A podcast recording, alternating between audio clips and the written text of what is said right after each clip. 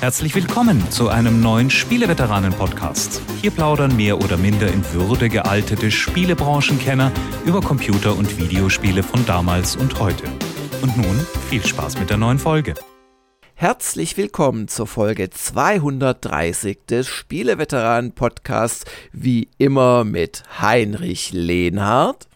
Und natürlich Jörg Langer, der eine richtig schöne, sachlich seriöse Einleitung gesprochen hat. Tja, Jörg, heute gibt's ja Zuwachs bei uns. Und äh, weißt du, äh, es gibt ja in verschiedenen Kulturen so verschiedene Stammesrituale, wenn ein Jüngling alt genug ist, um in den Kreis der Erwachsenen aufgenommen zu werden.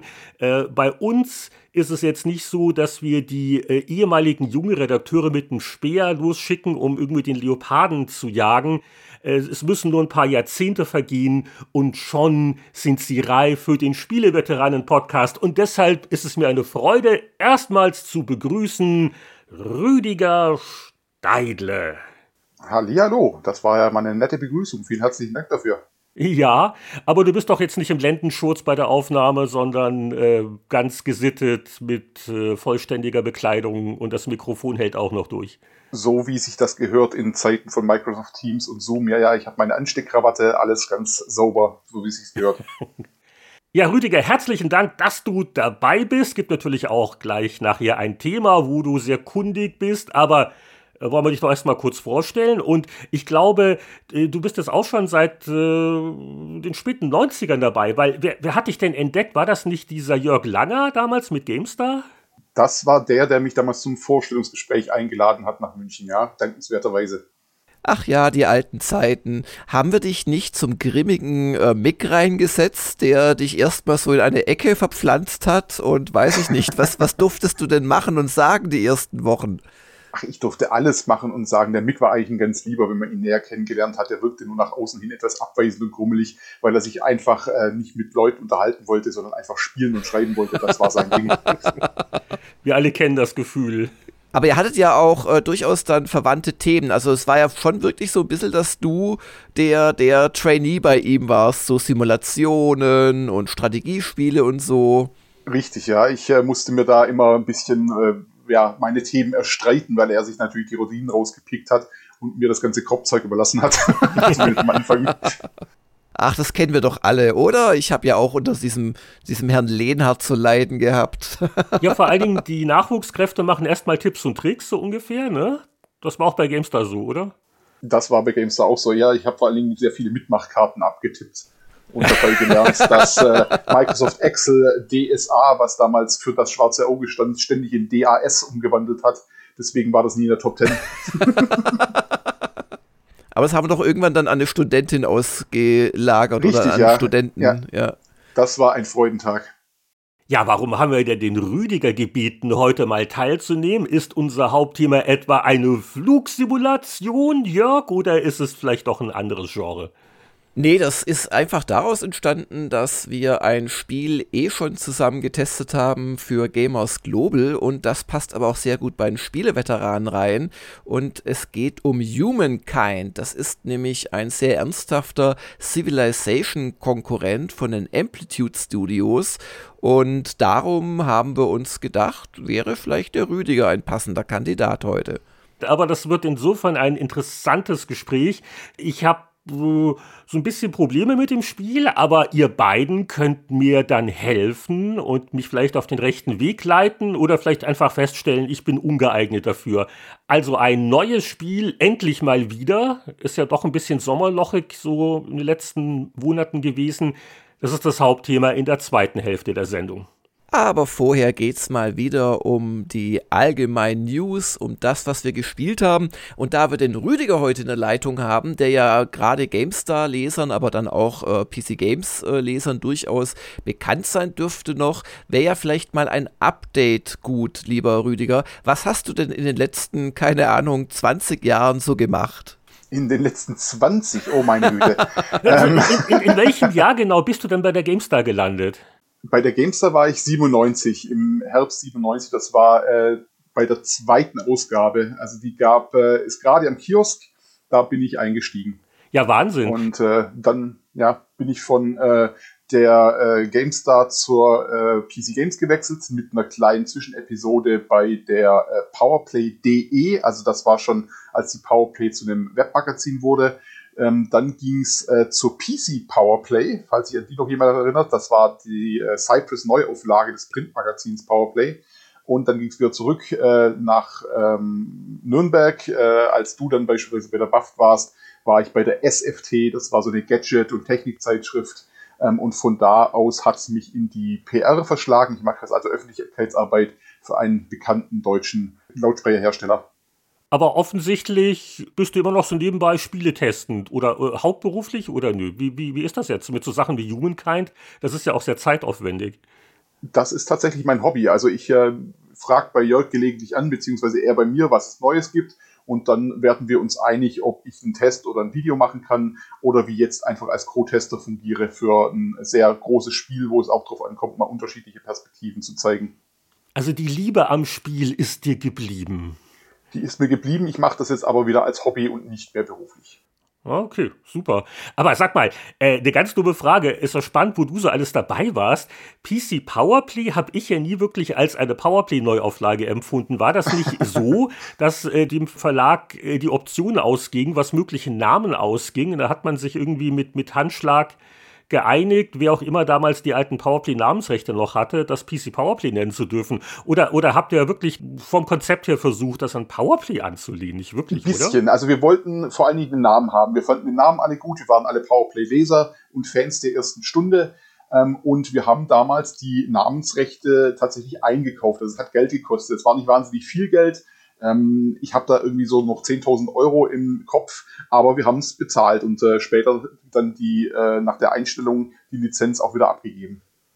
Ah, interessant, weil was ich noch im Kopf habe, ist, irgendwann ist ja so die Restmasse von Cypress ja bei Computec gelandet. Richtig, ja. Weil, weil wir, wir wussten nämlich damals, da höre ich aber auf, als ich mit, mit den Chip-Jungs ein bisschen rumgemacht hatte, für so ein paar Ausgaben, das Chip-Powerplay, das war bis zuletzt recht spannend, ob wir dann den Namen Powerplay nehmen dürfen. Und da hatte also der, der Verlagsleiter mit dem Computec-Verlagsleiter mal, mal nett telefoniert und dann haben sie gesagt, ja, ja, macht, macht ruhig. Aber das war so, der, das, die, die letzte Ruhestätte der Powerplay-Namensrechte ist und bleibt wohl Computec. Die Welt ja, ist das klein. kann gut sein. Also, wenn ich sage, ich, wir haben sie wieder abgegeben, meine ich nicht, dass wir die wieder an Future zurückgegeben haben. Die gab es jetzt zu dem Zeitpunkt nicht mehr, Future Deutschland.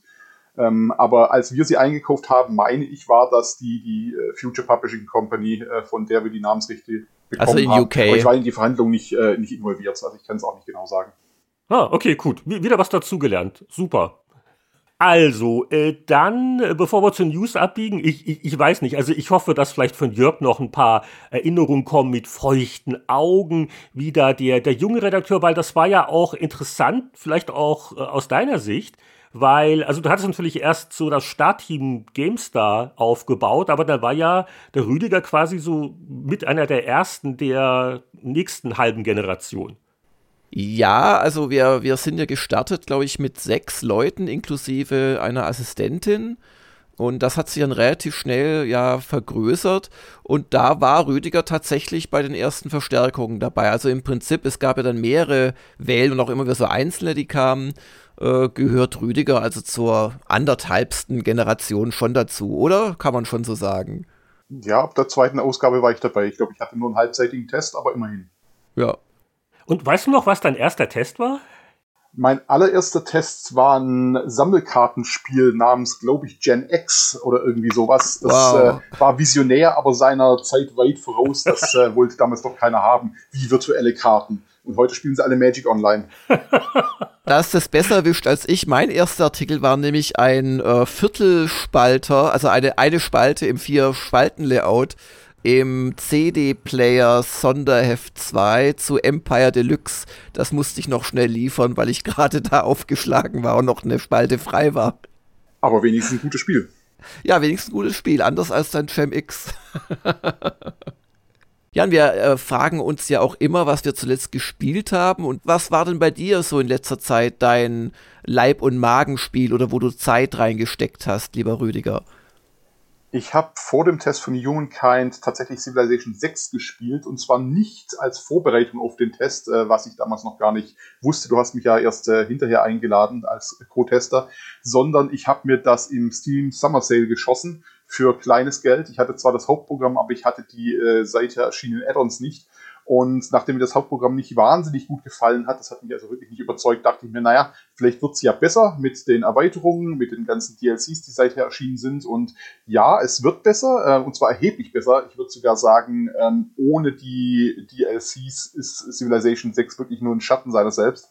Aber es ist nicht mein liebster Teil von Civilization. Das ist definitiv der fünfte Teil. Der sechste kommt hm. in meinen Augen bei weitem nicht ran. Das passt übrigens perfekt zu den Gamers Global Wertungen zu beiden Spielen, aber erzähl einfach mal, was, was stört dich denn am sechsten Teil? Oh, eine ganze Menge. aber ich glaube, am meisten stört mich, dass das Spiel so einen wahnsinnig langsamen, trägen Spielfluss hat. Das kann man eigentlich nur auf der schnellsten Geschwindigkeit richtig spielen. Wenn man das auf der Standardgeschwindigkeit spielt, dann dauert eine Partie doppelt so lang wie äh, bei C5 und ist auch nur halb so spannend, weil man ständig nur weiter, weiter, weiter klickt und es passiert. Bis irgendwas fertig ist, ja, ja, ja, ja. Oh, fürchterlich. Klingt wie Humankind, aber äh, sehen wir uns doch auf. Ich weiß ja nicht, Heinrich, ob wir noch Freunde sein werden am Ende des Podcasts. Aber äh, da jetzt noch mal eine Frage. Du hast gesagt, also, das ist deutlich besser geworden durch die ganzen Erweiterungen. Ist da eine besonders wichtig oder prominent? Also die Erweiterung, da denke ich halt immer auch an 100 Millionen zusätzliche Kulturen. Aber da haben sie auch spielerisch Sachen geändert. Was hat dich denn da am meisten überzeugt? Also da gab es dramatische Änderungen, die haben ja komplett neue Spielbereiche eingeführt, äh, beispielsweise den Kulturkampf, den es in äh, dem Hauptprogramm nur ansatzweise gab, beispielsweise die äh, Legenden, beispielsweise das ganze Katastrophensystem, also die haben das Spiel wirklich ganz deutlich erweitert.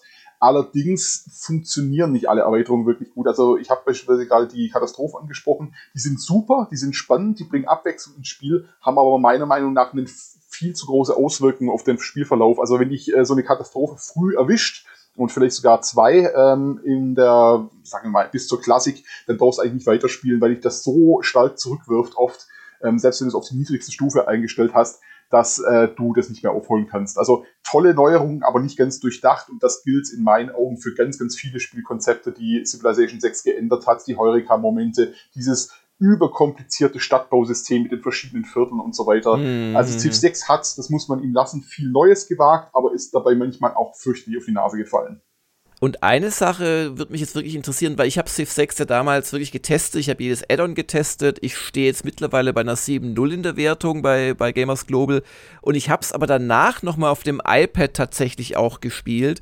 Und allein das zeigt ja, dass es schon eine gewisse Faszination hat. Aber was mir immer wieder dann störend aufgefallen ist, die wirklich nicht schlauen, sondern aktiv dämlichen Züge, gerade wenn es um Krieg geht, des Computers, die, die, nehmen mir jeden Spaß irgendwie. Ist dir das ähnlich gegangen? Ja, die KI in Civ 6 ist geradezu unbrauchbar. Ich glaube, die wird erst auf Emperor, also ich glaube auf Deutsch Kaiser, so halbwegs akzeptabel. Vorher baut sie einfach keine Militäreinheiten und man kann sie wirklich einfach überrennen.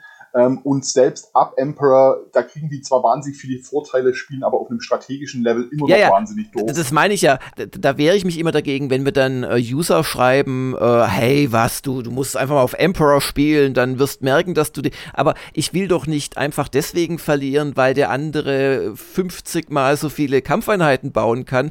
Ich will einfach nicht, dass er Fernkämpfer immer äh, in die erste Reihe zieht, wo ich sie abschlachten kann, statt sie in der zweiten Reihe zu haben haben, wo sie spielmechanisch einfach hingehören. Solche Sachen. Und das klappt immer noch nicht. Also das finde ich grauenhaft bei diesem Spiel.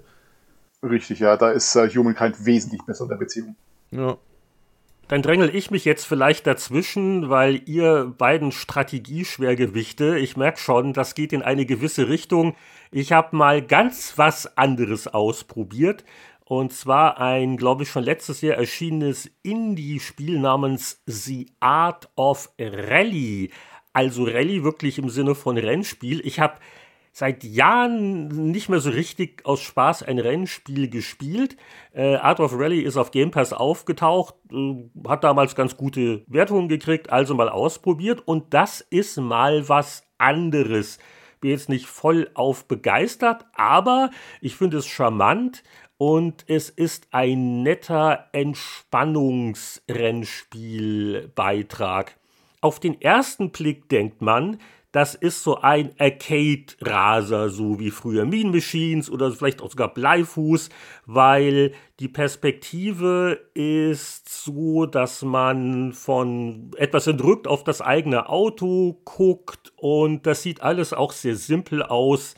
Die Polygonmodelle sind recht einfach, alles ist ein bisschen abstrakt, aber hübsch inszeniert mit schönen Lichteffekten und man fährt so quasi durch mehrere Jahrzehnte Rallye-Geschichte im Karrieremodus.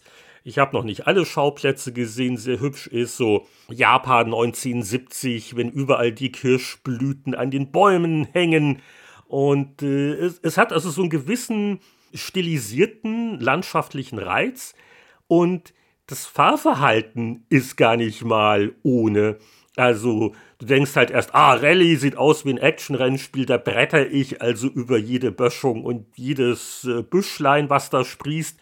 Nix da. Also, es ist wirklich ein Spiel, wo man erstaunlich viel Zeit im ersten oder im zweiten Gang verbringt. Da gibt es heftige Kurven, wird man durch äh, Orte geführt, wo dankenswerterweise das enthusiastische Publikum, das sind so, so, Mini-Klotzmännchen, sehr einfach, aber witzig, zum Glück über eine KI verfügen, bei der sie also automatisch immer dem Auto aus dem Weg gehen. Ähm, man tuckert so vor sich hin, fährt erstaunlich vorsichtig, weil also auch schon heftiges Lenken dazu führt, dass der Wagen ein bisschen ausbricht. Also das Fahrverhalten ist vielleicht realistischer, als die Grafik auf den ersten Blick vermuten lässt und du fährst halt gegen die Uhr. Und das ist so ein bisschen, ja, also du siehst halt die anderen Fahrer nie. Es gibt nur nach jeder Rallye gibt es halt so eine Zeittabelle, wo du halt siehst, wie hast du abgeschnitten im Vergleich zu den anderen. Und dann gibt es entsprechend Punkte. Und ähm, es ist ein bisschen schade, weil äh, es fehlt halt das, dass man sieht, ah, der andere, den überhole ich jetzt oder wie fährt der denn in die Kurve rein? Das ist also alles eine recht einsame Angelegenheit. Aber dadurch hat es eben diesen Entspannungscharakter. Also ich, ich fahre da immer gern so mal so, so, so zwei, drei Kurse so zwischendurch oder abends mal. Und das hat so fast was Meditatives, weil es also auch äh, stilistisch äh, ganz hübsch ist. Also wenn man ein ungewöhnliches Rennspiel sucht, es kostet auch nicht die Welt, The Art of Rally fand ich jetzt doch ganz charmant. Ja, ich muss gestehen, ich habe doch sehr viele Stunden in Humankind reingesteckt, so dass das einzige Spiel der letzten Woche ist, das ich nennen würde. Eins ist, das ich schon so oft genannt habe, dass ich es gar nicht mehr nennen möchte. Aber ähm, vielleicht als kleiner Hinweis, ich bin bei Battle Brothers bei meinem Let's Play jetzt so im, im Endspiel so langsam. Und ich werde in der ersten Septemberwoche also nach dem aktuellen Plan, auf Twitch das Live-Spielen etwa zwölf Stunden lang an fünf oder sechs Abenden. Also wer, wer Lust hat, kann ja da mal gucken in der ersten Septemberwoche. Und Ach so, Moment mal, ich, ich, ich dachte am Stück zwölf Stunden. Nee, das, das, das überlasse ich jüngeren Kräften. Nee, nee, ich mache da je, schön jeden Abend zwei Stunden dann kann ich auch zwischen zwei Folgen, weil wir machen immer noch quasi Folgen, die auch nochmal als Video erscheinen, kann ich da ein bisschen in den Chat gucken und so und ein bisschen mit den Leuten reden. Dann kommt noch die zweite Folge. Das wird sehr schön und mal sehen, wie weit wir kommen, weil ich spiele gerade die Duff-Cool-Brüder. Das sind so, ja, dunkle Kultisten, die auch alle 20, 25 Runden einen aus ihrer Mitte opfern und dann werden alle, die noch keine Kultisten sind, sehr unglücklich und verlassen die Kompanie, wenn man nicht sehr schnell sie ins Wirtshaus führt oder ihnen Happy Pulver gibt, das aber schwer herzustellen ist.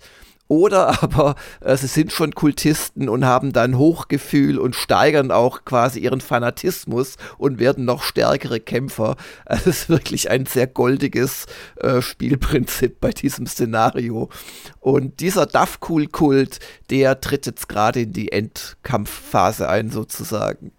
Und wir gehen davon aus, dass du scheiterst oder siegreich sein wirst. Naja, das Spiel ist ja open-ended. Wenn du die erste Late-Game-Crisis schaffst, dann kommt auch noch die zweite. Und irgendwann, wenn du es dann überlebst, bist du quasi stärker als die Gegner, die das Spiel für dich bereithält.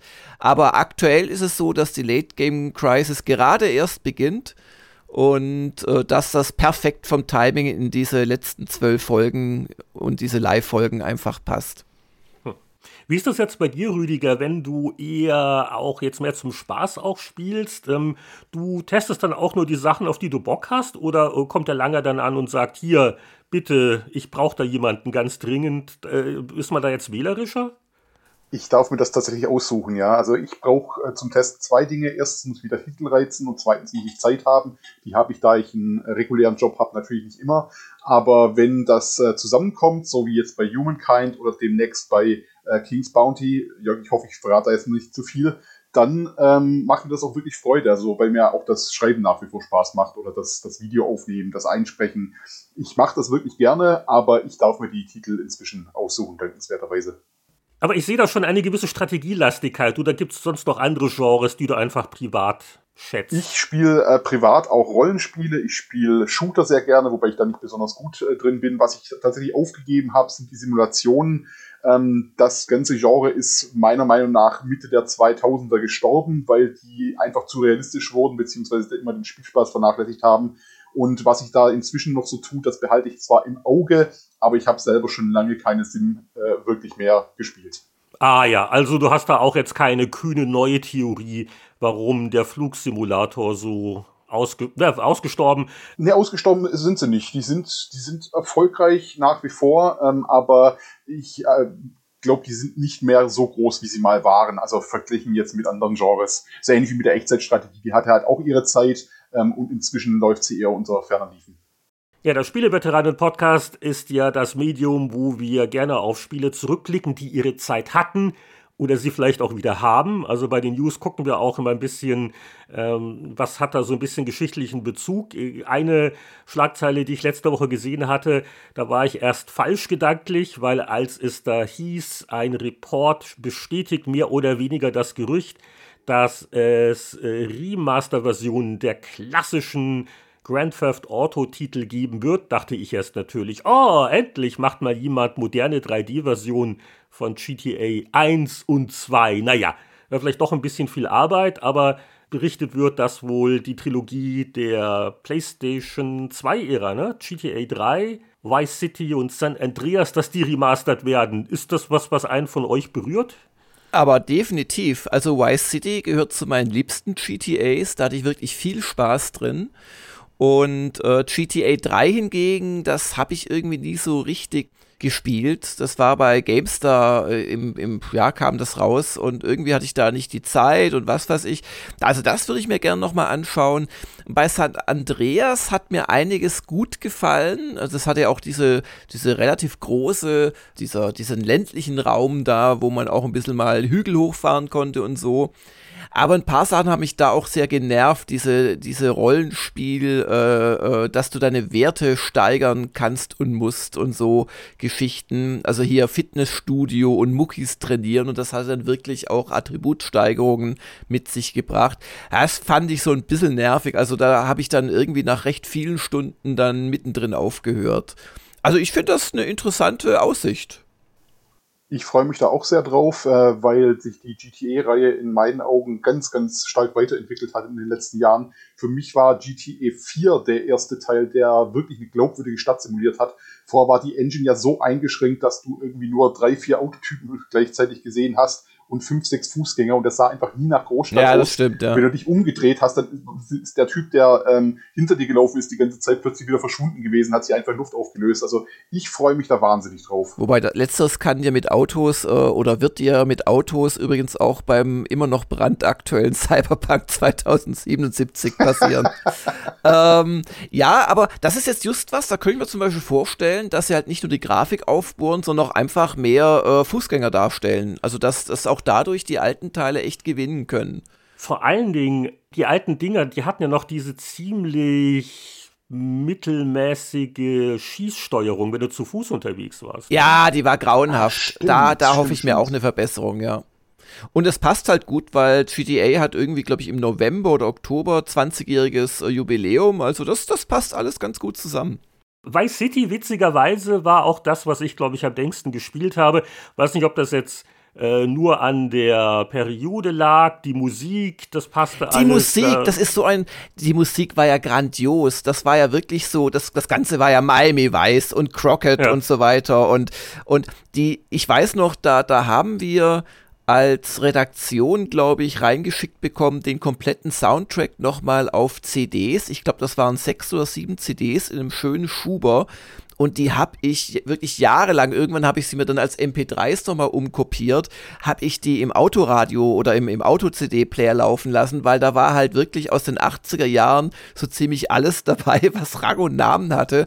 Das, das war so fantastisch und davon hat natürlich bei mir persönlich dieses Spiel dann auch gelebt wahrscheinlich das kniffligste an den Remaster-Versionen, die ganzen Musikrechte auf die. Die werden auch nicht mehr klappen. Also da werden, das kann ich mir gar nicht vorstellen, dass die da sich da lebenslang quasi die Rechte sichern konnten. Da wird es wahrscheinlich einige Änderungen geben, das stimmt. Ja, und dann, ich weiß nicht, ob es eine Newsmeldung ist oder ihr, vielleicht was für euch, hier, ihr beiden Strategen.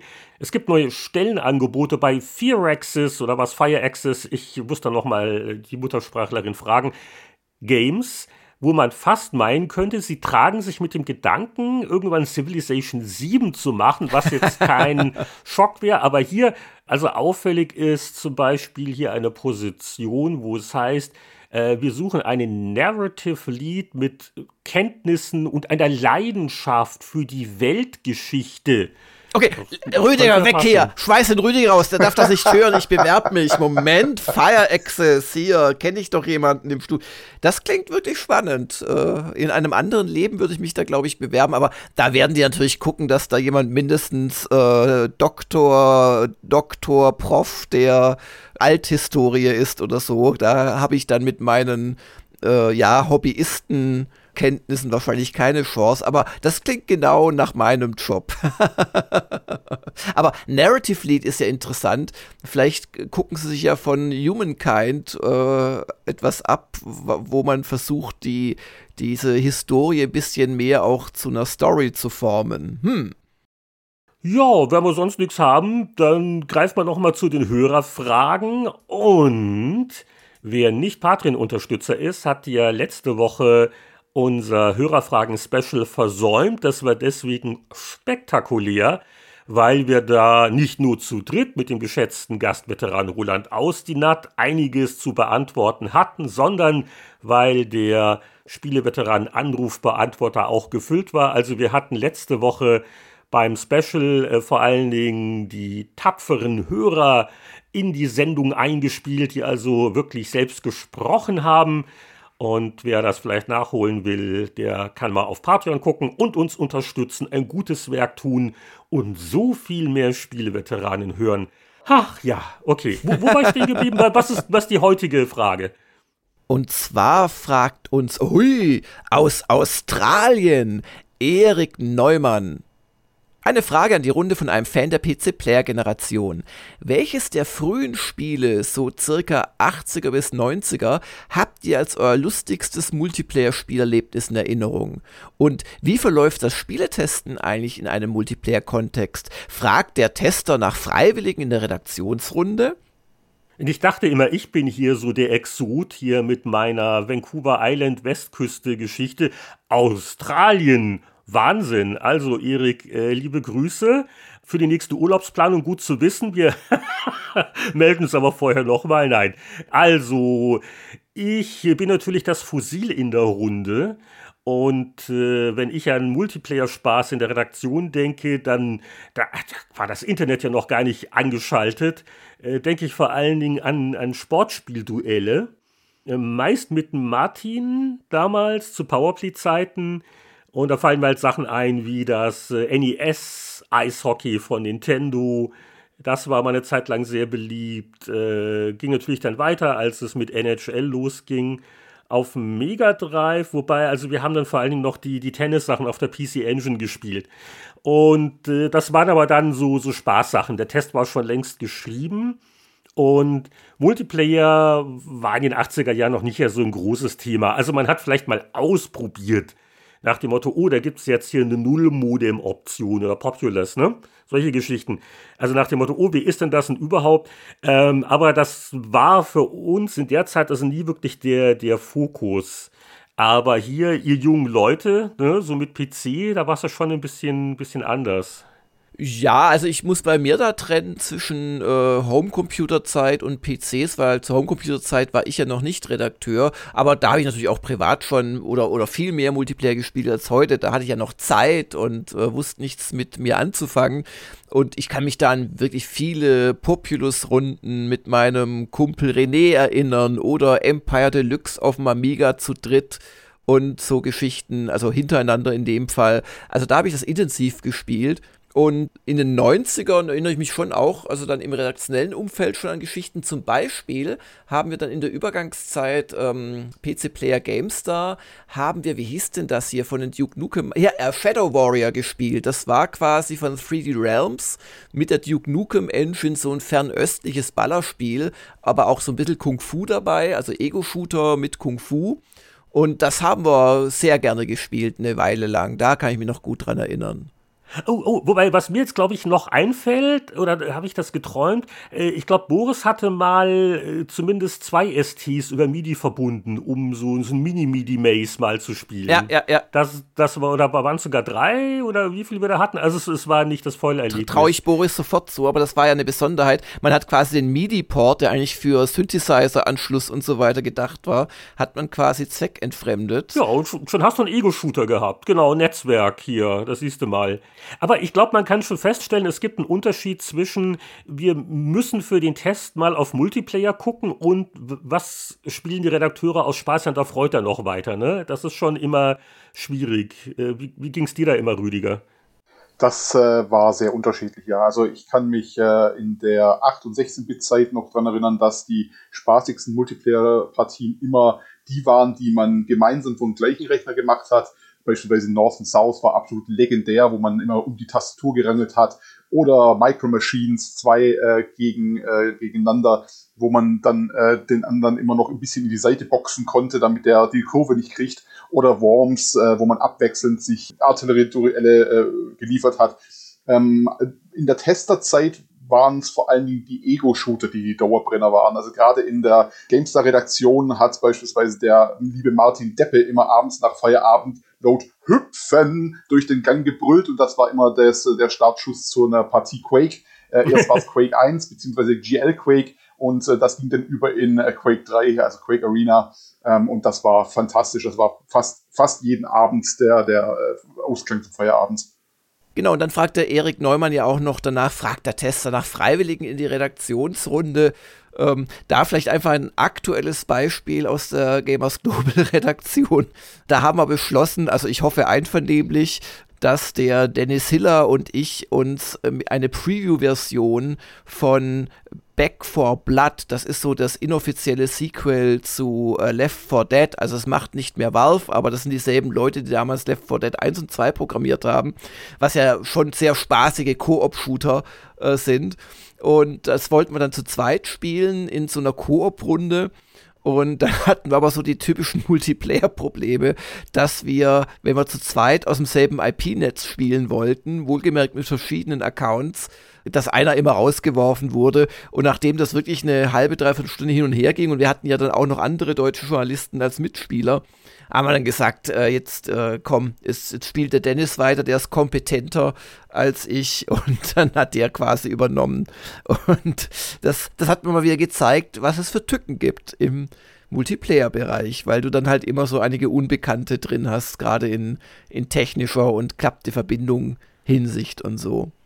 War natürlich auch früher leichter mit den großen Redaktionen, die sind ja heute auch eher selten, wo also genug Leute rumlungern, dass man vielleicht mal einen findet und sagt, hier komm mal schnell her, als, ne, was du gerade beschrieben hast, dann die, die Tücken, wenn alles irgendwie online und, und ja. Ja. Aber ich muss auch sagen, zum Beispiel jetzt, ähm, dass die Ascent das ich ja auch letztes Mal, glaube ich, vorgestellt habe und Heinrich schon vor zwei Folgen. Das ist auch ein Koop-Shooter, aber da war jetzt einfach bei uns in unserer kleinen Redaktion nicht die Chance, das zu zweit wirklich zu spielen, obwohl man es eigentlich zu zweit spielen müsste, glaube ich, um da den maximalen Spielspaß rauszuholen. Das geht einfach nicht immer. Wir haben natürlich jetzt auch moderne Luxusprobleme, wie, also das könnten wir mal theoretisch spielen. Ja. Nur äh, wir sind halt neun Stunden getrennt mit den Zeitzonen. Das naja. macht halt auch nicht leichter. Also. Ja, und das zu Erik Neumanns Frage, dann können wir vielleicht noch eine zweite machen hier von JC oder JC, keine Ahnung, JC Denton wahrscheinlich. Welcher Artikel im letzten Jahr hat euch am meisten Spaß gemacht zu schreiben? Und umgekehrt, bei welchem Artikel musstet ihr am meisten hadern? Also ich schreibe ja kaum noch welche, da freue ich mich umso mehr auf eure Antworten. Vielleicht kann man es auch ein bisschen strecken, dass man sagt, naja, also ein oder ein, zwei Jahre ist da was in Erinnerung? Rüdiger, du bist ja auch selektiv geworden. Ja, ich gucke gerade auf meine Inhalte bei Gamers Global, weil ich nämlich nicht weiß, was ich letztes Jahr alles getestet habe. Aber das gibt's doch bestimmt einen, Spieletest, wo man, wo man sich so ein bisschen durchgequält hat nach dem Motto, wenn ich das gewusst hätte, ich hätte das versucht abzuwenden. Äh, ja, es gab ein paar. Also Wasteland 3 beispielsweise war, glaube ich, somit das beste Spiel, das ich letztes Jahr getestet habe. Das hat mir durchweg Spaß gemacht. Ähm, das war ein ganz, ganz großer Test und das habe ich auch privat noch ein bisschen äh, weitergespielt, beziehungsweise ich hatte es für den Test durchgespielt, aber ich habe dann eine neue Partie angefangen. Und äh, dann gab es noch Port Royal 4, das ich äh, im Test eher so mäßig bewertet habe. Ich würde jetzt sagen sieben Punkt 5 oder sowas habe ich gegeben.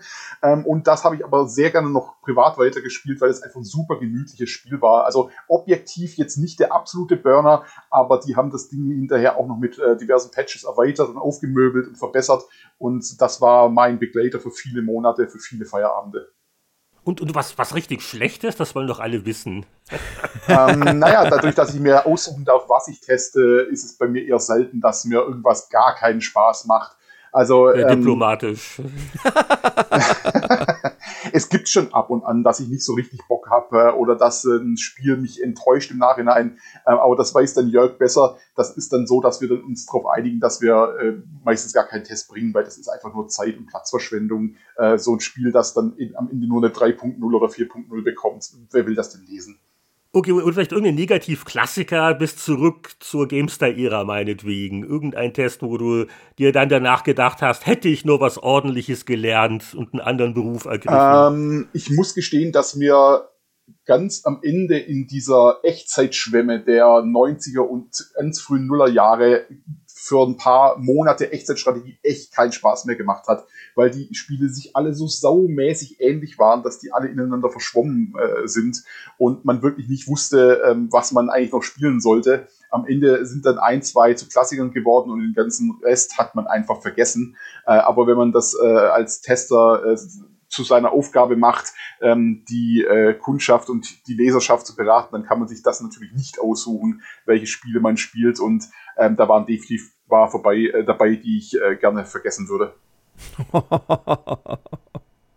Also, wenn es nicht gerade im letzten Jahr sein muss, äh, mir gefallen immer meine, meine jüngsten Tests am besten oder Texte auch. Ähm, ich, ich, ich bin heute immer noch stolz darauf, dass ich vor fünf Jahren ziemlich genau das No Man's Sky aus meiner Sicht äh, doch sehr umfangreich, oh Gott, sieben Seiten war das damals. Und wie ich glaube auch passend beschrieben habe, da haben wir uns ja damals gekappelt, aber ich habe, weil ich äh, vor ein paar Wochen das nochmal beschrieben habe, auf dem aktuellsten Patch-Stand, als ein Jörg spielt, nennt sich das bei Gamers Global, ähm, habe ich nochmal in einen alten Test reingeschaut und da halt auch reingeschrieben, hey, wen jetzt die aktuelle Einschätzung interessiert, hier ist der Link. Ähm, aber da, das war ein wirklich sehr, sehr langer Test, rein zeitlich. Er ist aber auch unter großem Zeitdruck entstanden. Ich musste das Ding 25 Stunden spielen innerhalb von drei Tagen und den Test machen. Und ähm, ich, ich freue mich immer noch, dass ich dem die verdiente 6.0 damals gegeben habe. Und mittlerweile würde ich es aber übrigens auch besser einschätzen. Also ich habe mir es ja jetzt kürzlich nochmal ja, angeschaut. War das jetzt zum Beispiel für hat am meisten Spaß gemacht oder da musstest du am meisten hadern. Eigentlich beides. Also zum einen war es halt echt, habe ich ja gerade gesagt, war es echt ein bisschen Stress und so. Und äh, zum anderen bin ich aber auch stolz drauf und hat auch dann auch Spaß gemacht, so zu begründen, warum das halt äh, ein bisschen ein Augenwischer-Dings ah, okay. ist und so. Ja. Also, also das, das Spiel war ein bisschen Quälerei für dich, aber du warst mit dem. Genau, mit dem, mit dem Ergebnis meiner, meiner Arbeit war ich sehr zufrieden und bin es auch fünf Jahre später noch.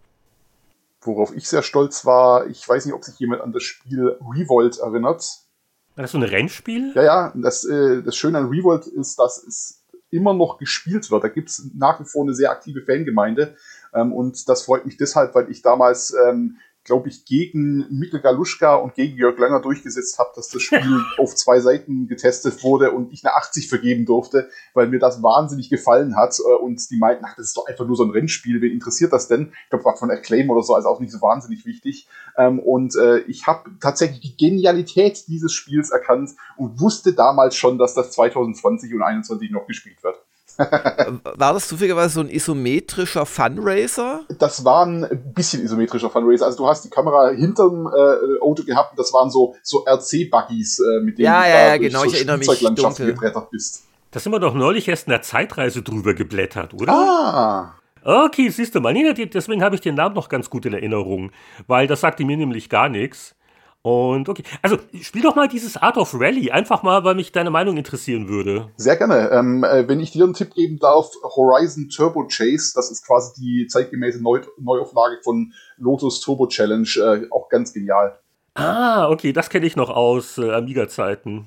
Oder was Mega Drive oder beides, ne? Aber, werte Kollegen, bevor Heinrichs geheimer Plan, nämlich Humankind jegliche Zeit abzuzwacken, aufgeht, muss ich jetzt leider überleiten zum Hauptteil, dem neuen Spiel Humankind.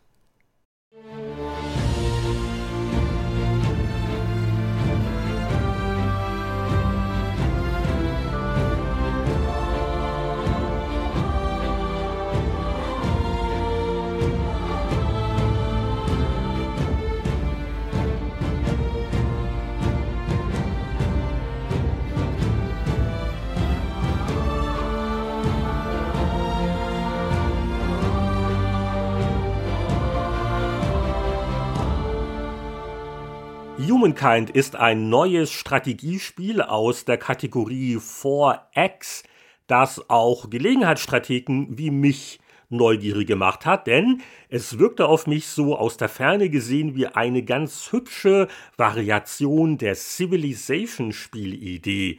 Und also habe sogar ich das mal gespielt und noch viel mehr haben das unsere Genre-Experten gespielt und zu dritt versuchen wir das zu erklären und vielleicht auch ein bisschen zu bewerten. Und jetzt übergebe ich an, wer ist denn der Zusammenfasser von euch in der Runde? Wer ist der Chronist, der uns sagt, was Humankind eigentlich ist?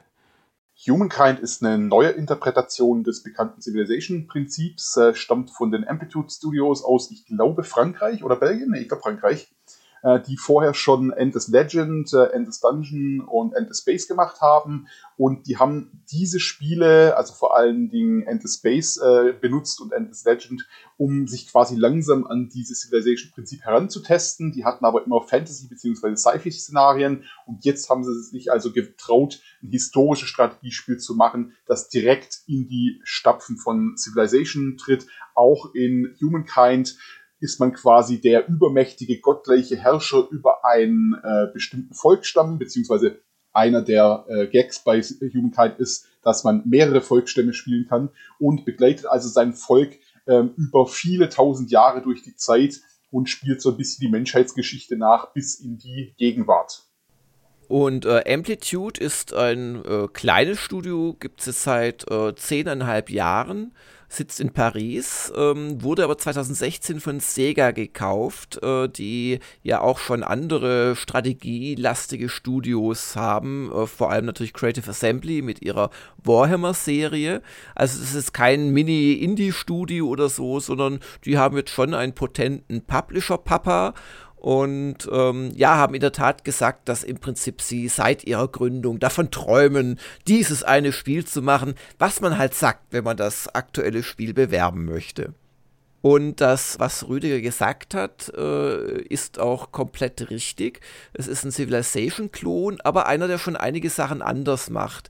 Und äh, ebenfalls von Rüdiger schon erwähnt, man spielt tatsächlich mehrere Völker. Also bei Civilization und Co. ist es ja meistens so, ich suche mir eine Partei aus, die Römer oder die Deutschen oder die Amerikaner oder die Zulu und dann lege ich damit quasi meinen Avatar fest für Verhandlungen und habe dann halt eine bestimmte Spezialeinheit und bestimmte Boni und äh, so weiter und so fort. Das kleine Problem bei dieser Geschichte ist, dass äh, sich die Völker dadurch sehr ungleich spielen.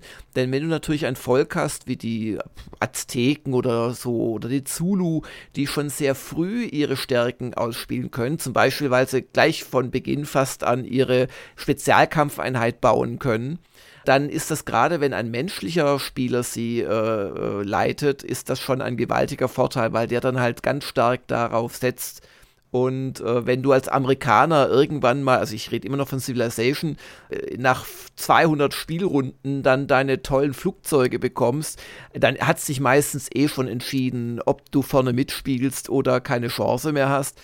Und da haben sich die Amplitude Studios jetzt gedacht, nee, das machen wir anders und ähm, sie lassen dich zum einen gleich mal äh, neu anfangen als Nomadenstamm, also bevor du dich überhaupt fürs erste Volk entscheidest, wo auch die Spielregeln ein bisschen anders sind.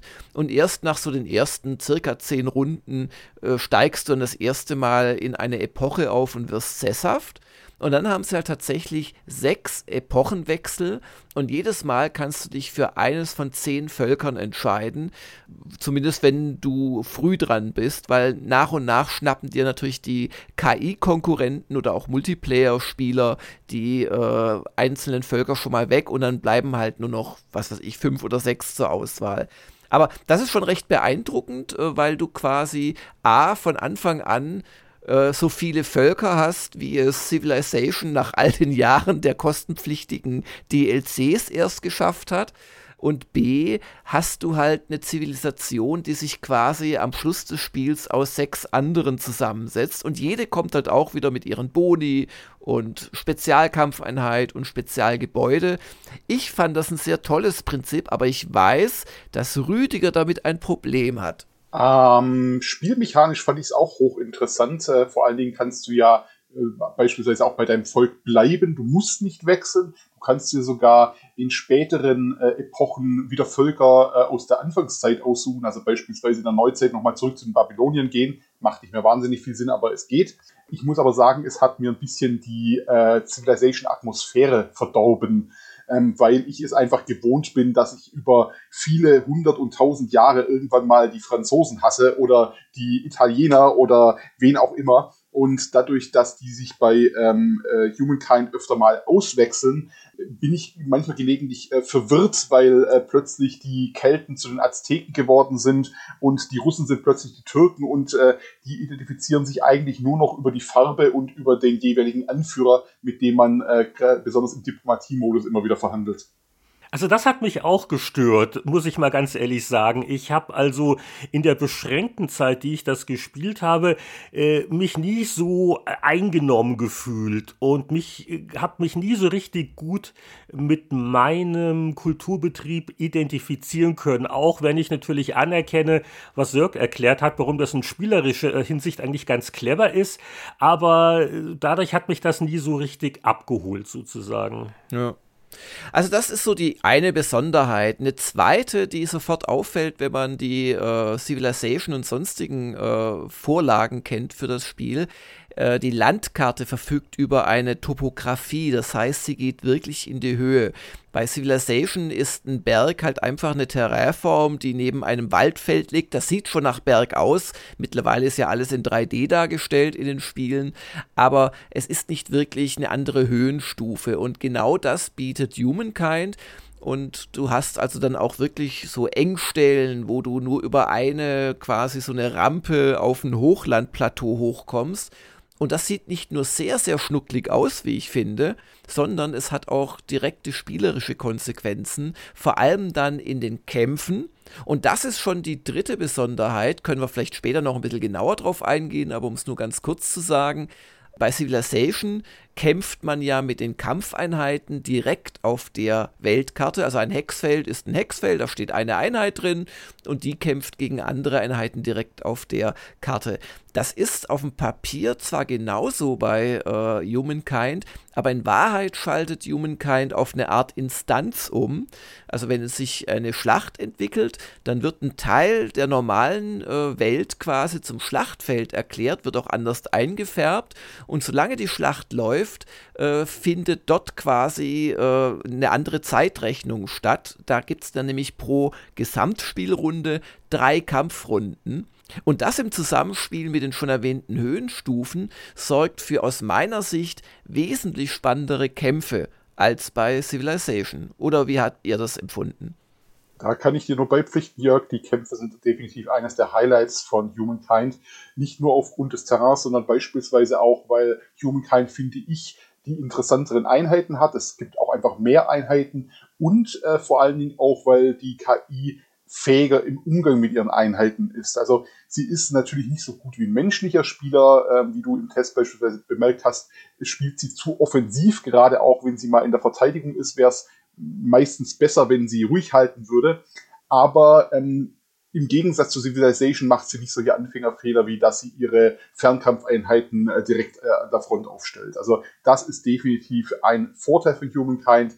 Ähm, es ist nicht perfekt, das Kampfsystem. Ich würde mir vor allem größere Schlachtfelder äh, wünschen. Was mir ein bisschen sauer aufstößt, ist, dass die Einheiten so eine begrenzte äh, Aufstellungsreichweite haben, dass sie meistens schon in der allerersten Runde direkt aufeinander prallen und man da gerade als Verteidiger gar nicht viel dagegen unternehmen kann. Aber die Kämpfe werden gerade durch die relativ kompetente KI und durch den starken Einfluss, den das Gelände äh, hat, wirklich sehr, sehr spannend. Also es gibt da, ähm, wie du auch schon festgestellt hast, teilweise wirklich epische Begegnungen, die sich auch über mehrere Spielrunden ziehen und dann jeweils immer drei Unterrunden, ähm, wo dann beide Seiten noch mehrmals Verstärkung in die Schlacht werfen, die äh, zwischendurch herangeführt wird.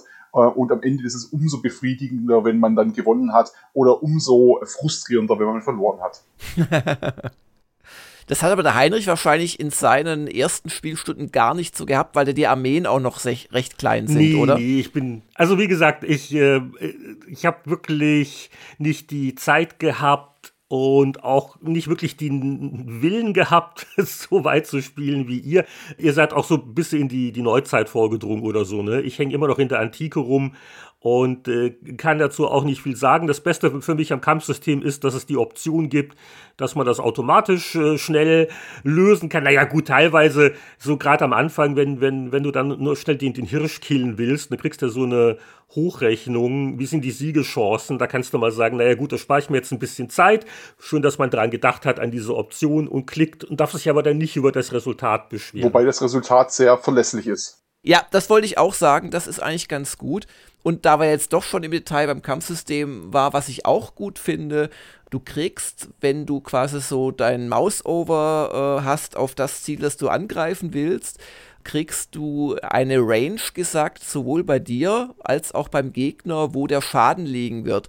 Und äh, ich finde das ziemlich gut äh, getroffen, äh, so ein gutes Mittelmaß zwischen, ja, äh, völlig berechenbar, was, was ich immer schade finde und zu zufällig. Also, keine Ahnung, wenn du hast gerade erwähnt, den Hirschkillen, da hast du dann, wenn du bergab ihn angreifst, zum Beispiel die Chance, ihm 25 bis 48 Schaden zu machen. 100 ist natürlich dann die ganze Einheit.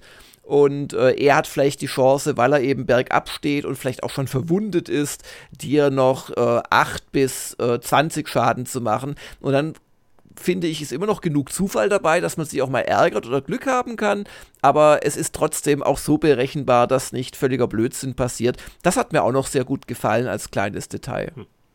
Jetzt habt ihr ja schon ganz gut erklärt, was das Spiel von Civilization abhebt. Vielleicht sollten wir auch zusammenfassen, was sind denn so die Gemeinsamkeiten? Wie, was ist denn so der Spielablauf, das Spielziel? Also man steuert natürlich die Geschicke einer naja, Nation oder einer Kultur durch die Jahrtausende. Alles läuft im Rundentakt ab und äh, die Entwickler des Spiels hoffen, diesen nur noch eine Runde Effekt beim Spieler hervorzurufen. Ja, das ist korrekt. Aber ähm, man kann also bei allen Unterschieden natürlich nicht verhehlen, dass das sehr viel immer noch dem Prinzip folgt, dass der Sid Meier vor vielen, vielen Jahren, nein, Jahrzehnten mittlerweile erfunden hat. Du hast es schon genannt. Es gibt Runden, es gibt verschiedene Fraktionen, es gibt Forschung, es gibt äh, andere Elemente, die man schon so ähnlich kennt. Aber was mir zum Beispiel jetzt gefallen hat, ist die Art der Expansion. Die läuft nämlich dann schon auch wieder anders als in Civilization. Also klar, gleiches Grundprinzip, du fängst winzig klein an und irgendwann bist du ein Kontinente überspannendes Imperium. Aber du machst das hier ein bisschen anders. Die Karte ist nicht nur in Hexfelder unterteilt, sondern in Regionen. Und jede Region ist quasi in der Lage, eine Stadt oder einen Außenposten zu unterhalten. Und äh, du fängst auch immer zwingend an mit einem Außenposten oder Vorposten, also auf Englisch heißt es Outpost. Und der ist recht schnell und auch von jeder Kampfeinheit und sogar schon als Nomadenstamm zu äh, errichten. Also ist kein großes Problem. Aber du brauchst dafür Einflusspunkte.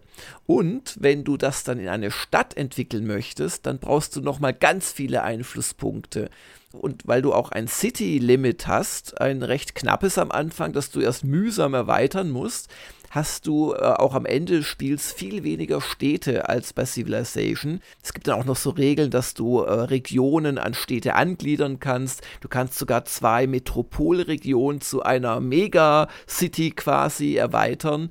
Und das haben sie halt wirklich gemacht, damit du nicht wie bei Civilization, das dann doch leider ab dem Midgame ist. Und Rüdiger hat es im, im, ersten Teil des Podcasts ja auch ein bisschen erwähnt, dass es ein unglaublich kompliziertes äh, Stadtausbausystem hat, das Civilization 6. Und das wollten sie damit quasi ja verhindern. Äh, wobei ich sagen muss, ja, das klappt. Du hast dann, wenn du einen Kontinent weitgehend kontrollierst, hast du da nicht wie bei Civilization 10 oder 12 oder 15 Städte, sondern vielleicht 5 oder 6. Aber manchmal fehlt mir dadurch auch äh, so die Möglichkeit, mal kurz eine billige Kampfeinheit einzuschieben, weil du hast halt pro Stadt immer nur eine Sache, die du gleichzeitig bauen kannst. Daran ändert sich nichts. Also das ist so ein Aspekt, äh, da, da bin ich einfach auch reingegangen natürlich mit zu der Civilization-Erfahrung und das hat mir so ein bisschen den Spielspaß geschmälert hat sich sicher jemand was dabei gedacht, aber ich habe das schon sehr vermisst, dieses, oh, da ist eine hübsche Stadt, da kann ich was bauen. Ich bin dann eher überrascht mal worden, äh, was auch daran liegt, dass die Tutorial-Texte, die es gibt, die zahlreich sind, die aber nicht immer im optimalen Moment zu kommen scheinen. Also auf jeden Fall bin ich mal überrascht worden, äh, dass mir gesagt wurde, ach übrigens, du bist jetzt mit deinen Einflusspunkten auf, im Minusbereich und deswegen äh, wird jetzt hier in Frage gestellt, ob du eigentlich hier ein kompetenter Herrscher bist wo ich dann erstmal nachgeguckt habe, was, wieso im Minusbereich? Was ist denn das für ein Blödsinn? Das sollte doch wachsen. Ah, ja, du hattest ich hatte Städte. zwei Städte zu viel, als ich hätte haben dürfen. Hä? Ähm, da hatte ich äh, wohl mal irgendwann bin ich mal bei einer unabhängigen Stadt wohl mal vorbeigegangen, vielleicht mit jemandem, der einen Speer dabei hatte. Und da haben die sich sofort kampflos ergeben. Äh, und da habe ich mich erst nur gefreut. Ach, wie schön. Aber nein, Duzi, Duzi. Ich habe äh, noch nicht so ganz kapiert, weswegen habe ich zu viele Städte. Also da gibt schon so Ecken und Kanten, wo mir das schon ein bisschen zu abstrakt ist. Da ist mir Ziff immer noch näher nach dem Motto, da, da will ich eine Stadt, da baue ich sie, weil es mir gerade passt und alles ist gut. Und, und hier gibt es so komische Sonderregeln. Rüdiger, wie hast du denn das empfunden? Da muss ich dir widersprechen, Heinrich. Ich finde das in Civilization tatsächlich schwieriger zu verstehen, weil ich in Humankind beispielsweise immer direkt angezeigt bekomme, wie hoch mein Städtelimit ist. Das ist rechts oben in der Ecke, das wirst du wahrscheinlich noch nicht gleich gesehen haben. Ähm, und sehe dann auch direkt die Auswirkungen, wenn ich zu viele Städte habe. In ähm, Civilization ist es ja so im fünften und im sechsten Teil, dass die Anzahl der Städte vor allen Dingen äh, über die Luxusressourcen begrenzt ist, die ich äh, in Beschlag nehmen kann. Und ich bin mir nicht ganz sicher, ob äh, da der Zusammenhang so klar zu verstehen ist. Also den Fehler in Humankind den haben wir alle, glaube ich, im allerersten Spiel gemacht. Auch ich und auch Jörg hatten am Anfang zu viele Städte, aber das wird äh, wirklich direkt im Menü dargestellt. Und es wird dir, wie du auch gemerkt hast, gesagt über einen Hilfstext, hallo, du bist jetzt gerade im Negativen. Und du musst also schauen, dass du die Anzahl deiner Städte verringerst oder äh, dich eben anderweitig ausbreitest, weil du kannst ja beispielsweise auch noch äh, an Städte Territorien angliedern über diese genannten Außenposten. Vielleicht liegt es ja auch daran, dass das Spiel so ein bisschen trügerisch niedlich aussieht. Also ich dachte wirklich, das ist so eher ein netterer Civilization-Ableger. Aber es ist ja äh, mehr Hardcore, als man nee, nee, meinen nicht. möchte. Nein? Nee, also Civilization 6 ist definitiv viel hardcoreiger. Mhm. Aber also, du bist halt wie ich auch und wie Rüdiger, du bist halt mit deinem Civilization-Wissen dran gegangen, wie man das spielt. Genau, viele Städte sind gut. Genau, und dummerweise klaut es ja auch sehr viel oder, oder ließ sich sehr inspirieren und das führt halt dazu, dass man vielleicht auch glaubt, dass alles so funktioniert und das ist halt nicht so ein anderes Beispiel, was man erstmal kapieren muss und das ist auch so die letzte große Unterscheidung zum Vorbild du spielst letzten Endes nicht wie bei Civilization in erster Linie auf verschiedene Siegtypen hin, sondern das Wichtigste ist das ganze Spiel hindurch Ruhm zu sammeln für deine Zivilisation. Und es kann sogar sein, dass du am Ende die letzte, äh, ja, ganz so geht's nicht, weil es dann doch Siegbedingungen noch gibt, aber dass du quasi gegen eine Zivilisation verlierst, die du äh, ausgeschaltet hast, die es gar nicht mehr gibt, weil die einfach viel mehr Ruhm als du angesammelt hast. Und um diesen Ruhm zu bekommen, da sind diese ähm, Epochensterne wichtig. Also du steigst immer dann auf oder du darfst aufsteigen, wenn du sieben Epochensterne gesammelt hast. Du kannst aber 21 sammeln.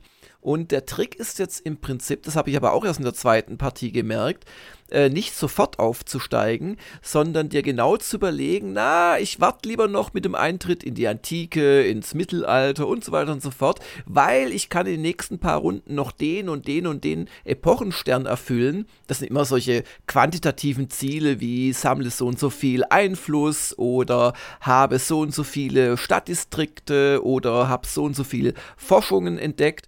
Und dadurch sammelst du dann Ruhm und übrigens dann auch in dem äh, Bereich, zu dem deine Zivilisation gehört, äh, doppelt so viel. Also beispielsweise die Ägypter sind Baumeister, die kriegen besonders viel Ruhm für Bauziele und die Römer sind wegen mehr Aggressivlinge, die kriegen für Eroberungen ihren Ruhm und so weiter und so fort. Und das ist quasi das eigentliche Metagame, dass du dich entscheidest, nicht sofort aufzusteigen, was auch wiederum Vorteile hat natürlich. Zum Beispiel kriegst du dann im Forschungsbaum den nächsten Abschnitt, kannst dann vielleicht bald bessere Kampfeinheiten produzieren, sondern wirklich dir zu überlegen, nee, das und das schaffe ich noch und dann steige ich vielleicht später als die anderen auf, darf auch später meine nächste Nation wählen, aber ich habe mehr Ruhm gesammelt. Und das fand ich doch auch schon sehr toll, dieses Prinzip. Das hat mir Spaß gemacht. Ja, richtig. Das ist eine äh, schöne Variante der äh, Civilization-Siegbedingungen Wobei man sagen muss, dass man eigentlich auch relativ bequem gewinnen kann, wenn man einfach, sobald man es kann, in die nächste äh, Zivilisationsstufe wechselt. Also Jörg und ich haben, äh, glaube ich, zusammen drei Partien durchgespielt, wenn ich mich äh, recht entsinne, oder zumindest sehr, sehr weit gespielt. Und ich habe die meine beiden längsten Spiele ähm, recht komfortabel gewonnen. Eines war ein bisschen knapp, das andere war, ähm, da hatte ich, glaube ich, doppelt so viele Rumpunkte wie der, der Zweitplatzierte. Das hatte ich auch. Ja. Das, das liegt aber, glaube ich, auch an der äh, Schwierigkeitsstufe. Ja, die Schwierigkeitsstufe ist, ist geringer insgesamt als bei Civ. Ich werde meine nächste Partie, die ich dann privat spiele, und das, um das zu verraten, das werde ich auch definitiv machen, die werde ich auf nicht mehr der vierthöchsten und dritthö äh, fünft- und vierthöchsten machen, sondern definitiv auf der dritthöchsten, weil mir die Computergegner letzten Endes äh, dann doch unterlegen waren ab der Hälfte des Spiels. Und spielt ihr mit der Standardlänge in der Regel oder wie, ich glaube 300 Runden, aber das kann man ja auch einstellen. Ja, also ich habe zuerst mit Standard angefangen und habe dann noch eine Partie mit der Slow-Einstellung gespielt. Ich weiß nicht, wie auf Deutsch heißt, war wahrscheinlich langsam. Ähm, und die Slow-Einstellung äh, ist tatsächlich, glaube ich, doppelt so lang wie die Standard-Einstellung. Die hatte bei mir allerdings einen leichten Zählbug. Da bin ich über das Jahr 3000 vor Christus nicht hinausgekommen, ähm, obwohl ich schon äh, die Weltraumfahrt erforscht hatte. Naja, du bist halt ein Early Adopter, nennt man das, glaube ich, heutzutage gewesen.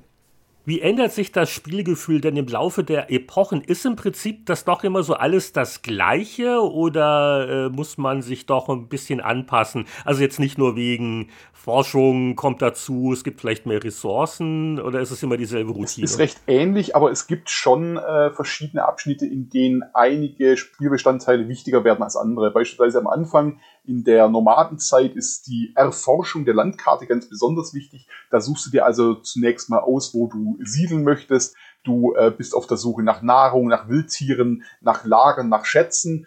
Dann geht's vor allen Dingen in der Klassik um den Aufbau und dann Richtung Spätmittelalter oder Renaissance wird die Erforschung der Karte wieder wichtig. Da kriegst du nämlich hochseefähige Schiffe, mit denen du weiter rausfahren kannst und kannst dann beispielsweise auch unbesiedelte Kontinente äh, entdecken, auf denen du dich wieder weiter ausbreiten kannst. Und so schwankt das immer ein bisschen hin und her zwischen Kämpfen, Bauen, Erkunden. Ähm, und der Spielfluss ist insgesamt tatsächlich angenehmer für mich gewesen als bei Civilization 6, das ich sehr, sehr zäh fand.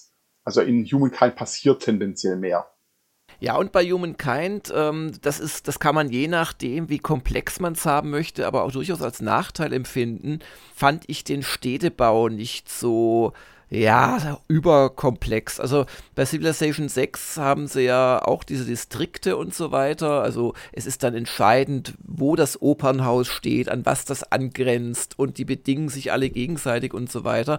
Aber das ist derart komplex, dass es entweder in Arbeit ausartet oder dass man sich sagt, ja, Mai, dann achte ich nicht so im Detail drauf, weil ich habe einfach keinen Bock, da jetzt jedes Mal zehn Minuten lang in der Stadtansicht jedes Hexfeld abzufahren, wo ich jetzt was hinsetze. Und äh, das Humankind ist da wesentlich verzeihender. Da gibt es auch quasi die Trennung zwischen Distrikten, also das, was du quasi dann sichtbar auf der Weltkarte baust, also ein, ein Industriehexfeld, ein Unterhaltungshexfeld, ein Geld einbringendes Hexfeld, solche Sachen. Oder dann gibt es Infrastruktur, das sind quasi Gebäude, die gar nicht auf der Karte groß zu sehen sind. Die baust du einfach so in die Stadt rein. Die geben dir dann aber auch eigentlich nur Boni, das ist nicht so spannend. Und dann gibt es halt noch Sachen wie Weltwunder oder mal einen Flughafen und so Geschichten. Aber bei Humankind ist just diese Distriktsache wesentlich ähm, klarer zu verstehen. Und das Prinzip ist eigentlich ganz einfach dass wenn du ein Produktionshexfeld äh, quasi baust, dann äh, senkt das in der Umgebung die Nahrung und hebt die Produktion in benachbarten Hexfeldern. Und dasselbe gilt dann umgekehrt wie für die Nahrungsdinge und so weiter.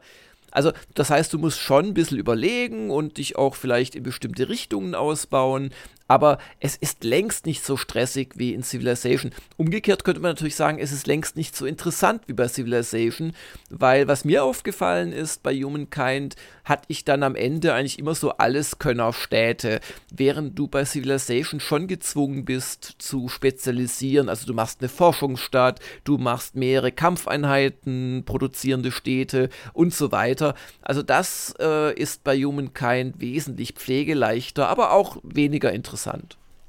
Wie hat euch denn die Diplomatie so gefallen? Das war auch so ein Bereich, wo bei mir der Funke noch nicht wirklich übergesprungen oh, ist. Oh, das ist die größte Stärke. Ja, wollte ich ja. auch gerade sagen.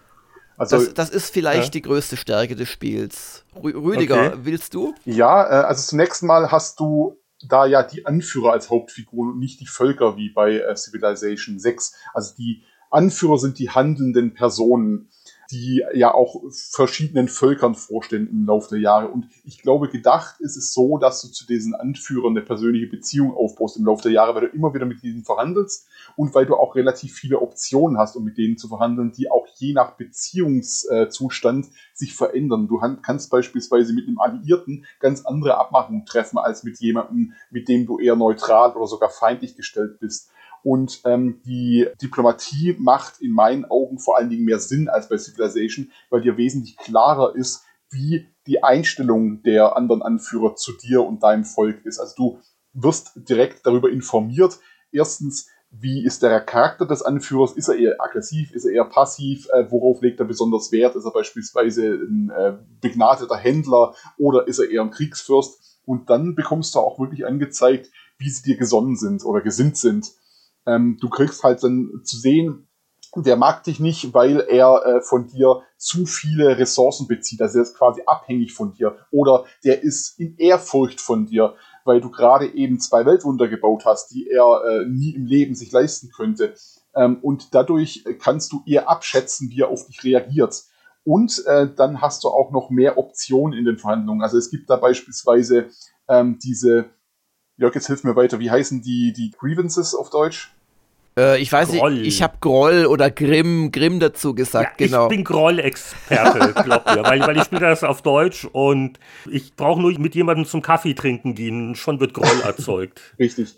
Also es gibt da diese sogenannten Groll-Effekte, ähm, die immer dann entstehen, wenn irgendjemand was äh, macht, was der das Gegenüber als negativ wahrnimmt. Beispielsweise, wenn du ohne Erlaubnis deine äh, Einheiten einfach durch sein Gebiet laufen lässt oder beispielsweise, wenn er dir eine Ressource vor der Nase wegschnappt oder wenn er äh, deine Bevölkerung unterdrückt, weil die Bevölkerung ist nicht äh, 100% an diese vorgegebenen Grenzen gebunden, sondern es gibt natürlich auch einen kulturellen Austausch und dann ist beispielsweise das Gebiet, das zwischen deiner und seiner Hauptstadt liegt, zu 50%, sagen wir mal, britisch und zu 50%, äh, sagen wir mal, deutsch. Und da gibt es immer mal wieder Reibereien. Jedenfalls entstehen da gewisse Grolleffekte und mit denen kannst du dann Verhandlungen treiben. Du kannst dann also die benutzen, beispielsweise um Forderungen von dir zu forcieren, um denen mehr Gewicht zu verleihen. Oder du kannst auch der KI vergeben, ja, dem Gegner vergeben und sagen, okay, ist nicht so schlimm, ja, schwamm drüber. Aber je nachdem, wie die Persönlichkeit von dem Gegenüber ist, reagiert er da unterschiedlich darauf. Es kann also beispielsweise sein,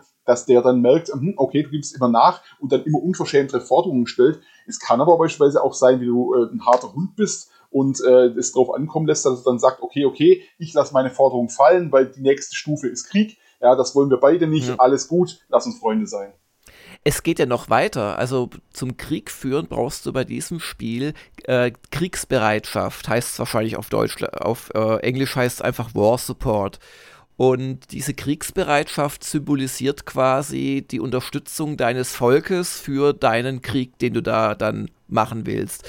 Und um diese Kriegsbereitschaft zu steigern, brauchst du diese Grolle quasi, also diese, diese Gründe. Also wie, wie ein Vorwand sozusagen. Ja, beziehungsweise wenn du dann aus einem Groll eine offizielle Forderung machst, du schließt jetzt ein Bündnis mit mir sonst, ähm, dann besteht diese Forderung unter Umständen auch über längere Zeit und während sie besteht, äh, nimmt die Kriegsbereitschaft deines Volkes zu. Das ist zum Beispiel ein Trick, um jemanden, den du schon ähm, angegriffen hast und besiegt hast, aber nicht völlig äh, quasi erobern konntest, weil auch das wieder quasi davon abhängt, wie, ja, hm, wie, über, wie viel Kriegsbereitschaft du so hattest insgesamt. Dann klickst du dir, wenn du gewinnst, quasi aus deinen Forderungen etwas zusammen, wofür ge du genug Punkte hast. Also du kannst ihm dann nicht einfach alle Städte wegnehmen oftmals oder kannst ihn zur Marionette machen, sondern du musst dich schon entscheiden. Und wenn du einen kurzen Krieg und einen mit geringer Anfangskriegsbereitschaft äh, geführt hast, kannst du dann auch teilweise oft kaum was aus dem gewonnenen Krieg herausschlagen. Und ähm, da ist es ein Trick, den quasi anzugreifen, in die, äh, ins Vasallentum zu treiben und dann durch quasi bewusste Forderungen, die er nicht erfüllen wird, äh, ihm quasi ihn, ihn wieder zum Bad Guy zu machen, sodass die Kriegsbereitschaft deiner Leute steigt. Also da steckt echt unheimlich viel drin und das finde ich auch gut gelungen. Und insgesamt führt das dazu, also was Rüdiger alles erklärt hat, dass die Avatare halt auch äh, äh, ja mehr so Parameter haben, die aber auch immer offenkundig sind, dass mir das gerade bei der Diplomatie mehr Spaß macht als bei Civilization. Denn bei Civilization gibt es zwei Dinge. Äh, zum einen diese wirklich auch teilweise sinnlosen Forderungen, die die KI stellt. Also wenn ich die, die KI in Civilization 6 nicht mag, aus welchen Gründen auch immer, dann stellt sie horrende Forderungen, wenn du ihr zum Beispiel einen Handel vorschlägst. Und selbst wenn der Handel für die KI selbst viel, viel, viel, viel mehr wert wäre als für dich, mhm. Mhm. gerade mit den Luxusgütern, wird sie eine derart idiotische Forderung stellen, dass du als Spieler darauf einfach nicht eingehen kannst, weil du genau weißt, ich werde da ums tausendfache übers Ohr gehauen. Und das fehlt schon mal, solche Sinnlosigkeiten. Und dann ist es bei Civilization so, dass die Anführer dort eine äh, offene und eine Hidden Agenda haben und die beschreiben quasi ihren Charakter und die beiden passen teilweise einfach nicht zusammen. Und bei äh, Humankind ist es irgendwie alles viel klarer.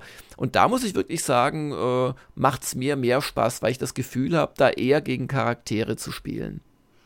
Was ist denn so bei euch der Weg zum Erfolg gewesen? Was mir an Humankind gefällt, ist, dass es wohl eben nicht darauf hinausläuft, dass man alle erobern muss. Äh, ähnlich wie auch bei Civ gibt es viele alternative Siegesbedingungen und also gerade bei Humankind scheint ja auch stark betont zu sein. Also zu einer Kultur gehört halt mehr als militärische Macht.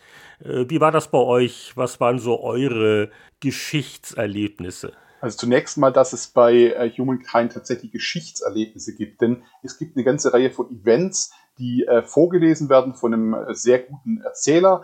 Äh, das ist ein englischer Synchronsprecher, also die Testversion war zumindest auf Englisch, aber der macht seine Sache sehr gut und da gibt es immer mal wieder spannende, ja, äh, einfach Geschehnisse, die äh, direkte Auswirkungen im Spiel auch haben, aber schön zufällig gewählt sind. Also beispielsweise, du kriegst einen Flüchtlingskarawan in die Hauptstadt. Was machst du mit denen? Du hast dann meistens drei Optionen und dann wird ja auch ungefähr angezeigt, was diese Optionen für Auswirkungen haben. Aber bei vielen gibt es dann über mehrere Stufen hinweg äh, verschiedene Events, die dann aus dem ersten Events, äh, aus dem ersten Event, Verzeihung, entstehen. Und du weißt am Anfang noch nicht, wie sich das entwickelt. Klar, mit jedem Durchgang, es gibt natürlich nur eine begrenzte Anzahl solcher Events, mit jedem Durchgang lernst du mehr und irgendwann wirst du das wahrscheinlich auswendig können. Aber dadurch entsteht ja ein gewisses Narrativ beim Spielen. Und das wird auch fortgesetzt, weil dein, äh, der Erzähler beispielsweise immer mal wieder Errungenschaften äh, kommentiert. Und ganz am Ende gibt es dann sogar so eine Zusammenfassung vor dem Abspann, wo er nochmal Revue passieren lässt, was ist eigentlich passiert, ja, worin war dein Volk besonders gut, worin war es eher nicht gut, was hast du geleistet, wo hast du dir vielleicht Fehler geleistet? Und äh, woran wird sich äh, die Geschichte erinnern bei dir. Also das ist schon mal äh, ein Punkt, ja, und das äh, setzt sich auch so ein bisschen fort in anderen äh, Sachen. Also der Forschungsbaum ist zwar nicht so komplex wie bei Civilization, aber sie haben dafür das, was bei Civilization im Prinzip auch ein Forschungsbaum ist, nämlich die Policies, also die, die politischen äh, ja, Folgerungen aus deinen Entscheidungen für die Gesellschaft. Nimmst du Sklaven an und wenn ja, werden das äh, Sklaven aus äh, Kriegen oder machst du Verbrecher zu Sklaven zur Bestrafung? Solche Dinge stecken da drin. Also bei jeder Politik, die du quasi einführst, wenn du sie einführst, niemand zwingt dich das zu machen, kostet auch jedes Mal viel Einfluss hast du immer die Wahl zwischen zwei Polen und du musst dich für eins entscheiden. Der eine Pol, ich habe es ja gerade genannt, bei den Kriegsgefangenen, könnte zum Beispiel heißen, dass dir das Plündern im Krieg mehr bringt. Und wenn du die Verbrecher Sklaven nimmst, kann das aber dazu führen, dass du vielleicht mehr innere äh, Sicherheit hast. Also ganz verschiedene Sachen teilweise. Das ist auch immer sehr schön. Und dann kann es sein, dass in Grenzregionen aus einem Nachbarland deren Politik deine eigene überschreibt. Und wenn zum Beispiel du eine Politik gewählt hast, die dir das Stadtlimit äh, um eins erhöht, Small Council heißt das, zufälligerweise weiß ich das, und du dir nicht leisten kannst oder es nicht willst, das abzuwehren, indem du ziemlich viele Einflusspunkte zahlst, dann wird deine Small Council Entscheidung von vor 200 Jahren überschrieben und unter Umständen bringt dich das in einen ziemlichen Todeskreislauf, weil wir haben ja schon diskutiert, wie schwer es ist, viele Städte zu haben mit diesem Spiel. Also da können wirklich ganz tolle Sachen passieren, die ich so äh, genau nicht kenne aus anderen äh, 4X-Spielen. Das klingt ja alles super verlockend, so wie ihr das erzählt, aber jetzt helft mir mal zu analysieren, warum springt der Funke bei mir nicht über? Ist das ein persönliches Problem? Bin ich dem Genre einfach nicht mehr gewachsen? Äh, Habe ich gerade äh, vielleicht auch nicht die Muße dazu? Ich, ich, ich, ich weiß nicht. So, sollen wir jetzt deine Psychiater-Couch äh, darstellen? Ja. Was hat dir denn nicht gefallen, Heinrich? Also woran hakt's denn? Genau, sag doch mal, was, was hat dich eigentlich, was hat dich denn aktiv gestört? Da muss es ja irgendwas geben. Es ist, äh, ja, es, es, es packt mich nicht. Ich habe eben diesen Effekt nicht gehabt in den bescheidenen Runden, die ich gespielt habe. Dieses, ui, wie geht's jetzt weiter? Das kam eher selten vor und mich hat auch häufig das User Interface und wie die Sachen erklärt werden, immer wieder aus der Bahn geworfen. Da hast du aber auch einen validen Punkt, finde ich. Also ah, okay, also das, das bin nicht nur ich. Also es ist nicht nur die Kleinteiligkeit, und ich habe mir hier bei den Notizen noch aufgeschrieben, viel Spaß auf Steam Deck. Also äh, ja, ich habe das jetzt auch gut. nur auf einem normalen, fast schon kleinen 24 ist das, ne, Inch Monitor mit 1080 Auflösung gespielt. Und ich finde es ja fast schon lustig, wie es, es gibt so ein Icon, das ist so am Rande des Kreises für nächste Runde, mhm. wie also so in, in dreieinhalb Pixel Höhe gezeigt wird, dass es hier was Wichtiges gibt, das ich unbedingt anklicken ja. muss. Das haben sie so unauffällig versteckt. Also, wie ist es euch denn am Anfang gegangen? M musst du übrigens nicht, um dir diese kleine Furcht zu nehmen.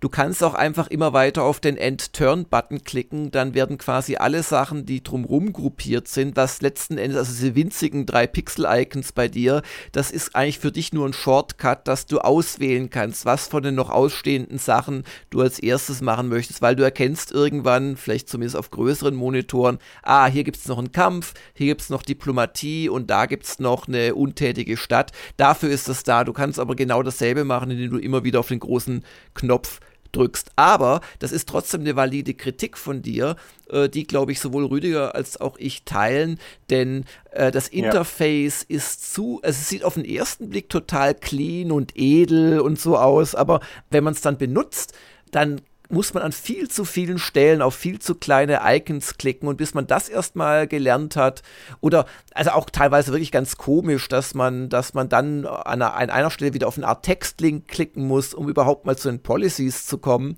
Und, und da machen sie sich, glaube ich, gerade so für den Erstkontakt viel guten Willen kaputt man muss die Schaltflächen regelmäßig suchen am Anfang. Also ich habe zwei oder sogar drei Partien gebraucht, bis ich so einigermaßen begriffen hatte, wo kann ich was machen, wo muss ich hinklicken, damit ich welche Aktion ausführen kann.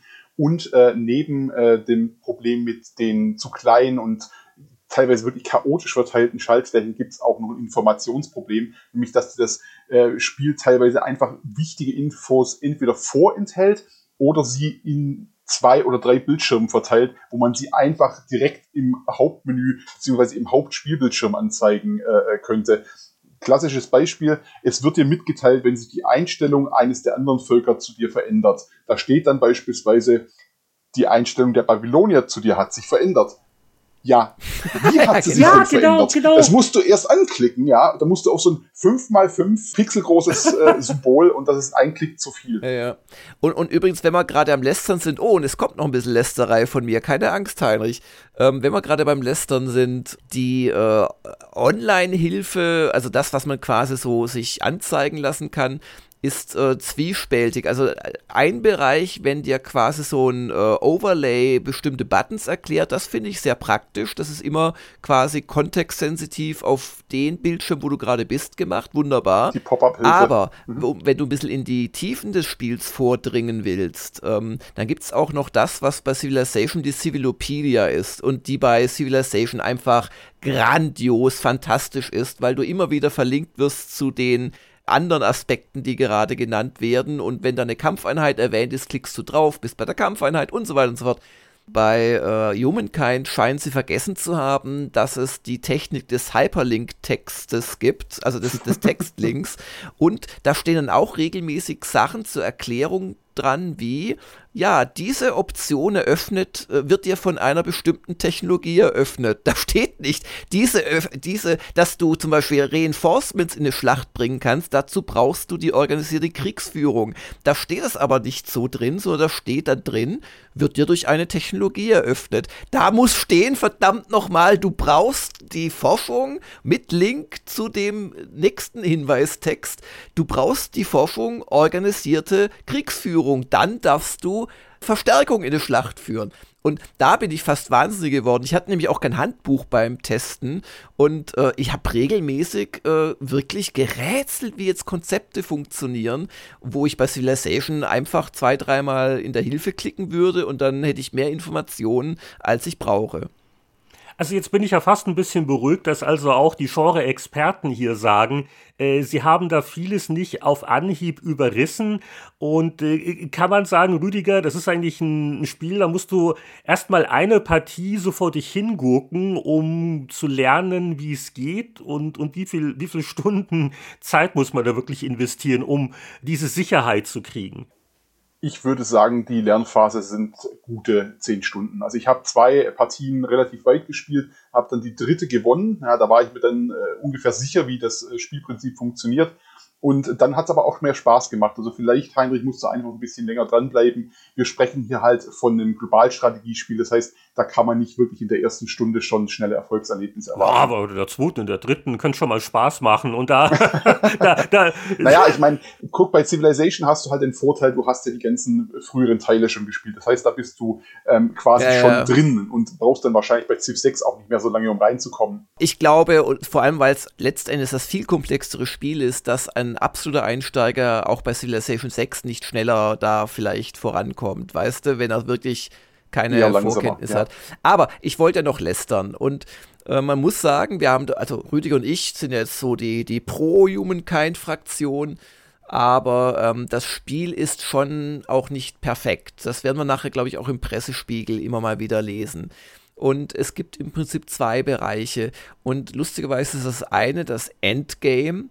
Da haben wir nämlich aktuell den Eindruck, und wir haben es zusammen in Anführungszeichen erst so 55 Stunden gespielt. Das ist für ein Globalstrategiespiel, ist das nicht viel. Aber mein Gott, wir müssen auch noch essen und andere Sachen machen. Das ging halt nicht mehr in der Zeit. Da haben wir schon den Eindruck, dass zum Ende hin die Spielbalance nicht stimmt äh, und dass man, dass man ja. bestimmte Siege eigentlich zumindest auf dem Schwierigkeitsgrad, wo wir es gespielt haben und bei der Partielänge, die wir genommen haben, gar nicht so richtig relevant wären. Also zum Beispiel kommt spät die Umweltzerstörung noch dazu oder Umweltverschmutzung, aber so richtig greifen tut das aktuell nicht oder zumindest bei uns nicht. Richtig, Rüdiger?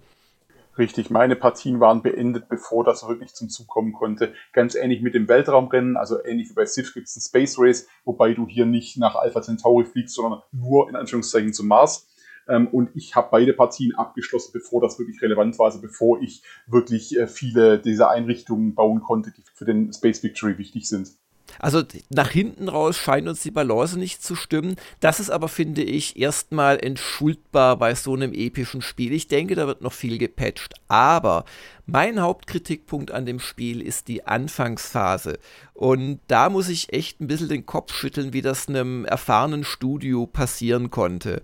Man kann nämlich wirklich äh, das auch, äh, das ist nicht irgendwie so Glückssache oder meine Privatmeinung, das, das kann man nachvollziehen, was ich jetzt gleich erzählen werde. Also, am Anfang ist mir ein Nomadenstamm, also eine Einheit, die rumzieht. Und Rüdiger hat das schon gelobt. Es ist wirklich schön. Du entdeckst erstmal die Umwelt, also dein Umland und, und guckst dir an, was da gibt, jagst und sammelst so Bonus-Items äh, ein, die dir Wissenschaftspunkte und so weiter geben.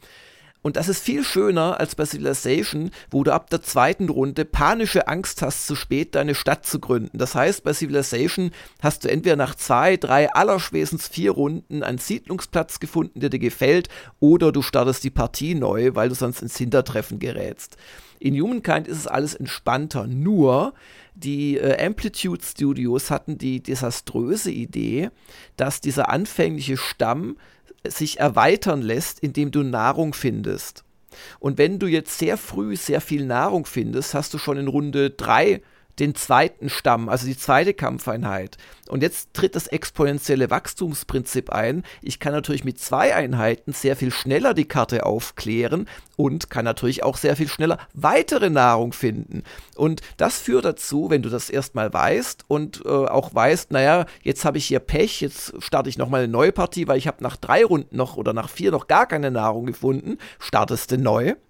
Und dann kommt es regelmäßig vor, dass du in die eigentliche äh, erste Epoche, die dann normalerweise so nach 8, 9, 10, 11 Runden kommt, dass wenn du ein bisschen das verzögerst, so bis Runde 14, 15, startest du, und ich habe das wirklich schon geschafft, mit 18 Kampfeinheiten oder mit 18 Stämmen.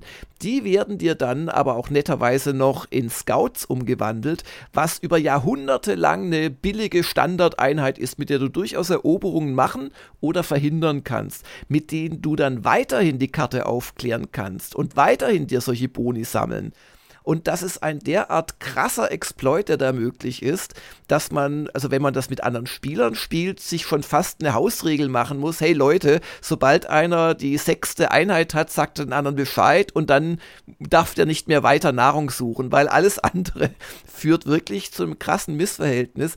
Und da frage ich mich, warum haben sie nicht die Zahl der Stämme auf 10 begrenzt? Oder warum zwingen sie dich nicht zumindest in dieser Nomaden-Anfangsepoche, dass du bis zu einer bestimmten Rundenzahl wechseln musst? Also, das klingt jetzt vielleicht nach Detailkritik, aber wer das halt schon lange spielt, das Genre, und der auf solche Sachen natürlich dann auch stößt, und wenn man es aber dann mal weiß, fällt es halt auch schwer, das nicht auszunutzen. Ja, also das hat mich echt so ein bisschen äh, verstört, dieser große Lapsus. Rüdiger, was ist denn dein dringlichster Wunsch an die Entwickler gerichtet? Was sollen sie denn für dich zuerst patchen? Och, ich hätte eigentlich gerne von allem einfach nur mehr. Ähm, was man doch deutlich merkt, ist, dass halt ähm, Civilization 6, das glaube ich 2016 erschienen ist, über die Jahre immer weiter äh, aufgerüstet wurde, das immer erweitert wurde mit den ganzen Add-ons und DLCs, äh, von denen ich am Anfang schon erzählt habe ähm, und dass Humankind im Vergleich einfach weniger umfangreich ist. Also es gibt da ganze Spielbereiche nicht oder nur rudimentär, die bei Civilization wesentlich ausge weiter ausgebaut sind. Und ich glaube aber, dass sich das durch ähm, ja eben Erweiterungen angleichen wird und dass ähm, Humankind ähnlich komplex werden wird. Wahrscheinlich nicht ganz so komplex wie Civilization, aber ähnlich komplex und entsprechend äh, hoffe ich mir dann auch ein bisschen mehr Spieltiefe. So, meine Strategen, jetzt haben wir doch eine ganze Weile im Detail Humankind besprochen. Uns interessiert natürlich auch, was sagen die anderen Fachmedien im deutschsprachigen Raum. Wir haben uns wieder ein paar Zitate rausgesucht, bevor ich hier an das erste Zitat vorlese, Komitee übergebe. Der aktuelle Pegelstand auf Metacritic, wo da 27 Wertungen durch den Reißwolf gejagt worden sind kommt ein Durchschnitt von 80 Prozent raus. Das ist eine Zahl, die, die werden, die wir werden wir noch mehrmals hören. Öfters ja. hören. Also 80 gibt nämlich auch die GameStar.de und Michael Graf schreibt, auszugsweise natürlich nur, Amplitudes Strategiespiel entfaltet einen vorbildlichen Sog, vor allem dank des Gelände- und Kampfsystems. Mehr noch als in Civilization tüftlich über die Platzierung von Städten und Truppen, eine klare Stärke des Spiels. Gleiches gilt für den Kulturenbaukasten. Okay, den Anführern und Anführerinnen fehlt Charakter, aber spielmechanisch finde ich es enorm reizvoll, immer andere Völkerkombis auszuprobieren. Mindestens bis zum Industriezeitalter führt das zu spannenden Partien voll interessanter Entscheidungen. Nur die Gegenwart kam mir meist zu kurz. Dabei sollte die doch eigentlich der krönende Abschluss einer Partie sein, kein spannungsbefreites Anhängsel. Bei PCGames.de hat der Felix Schütz getestet. Der gibt die Wertung 8 von 10, nicht 8%, keine Sorge.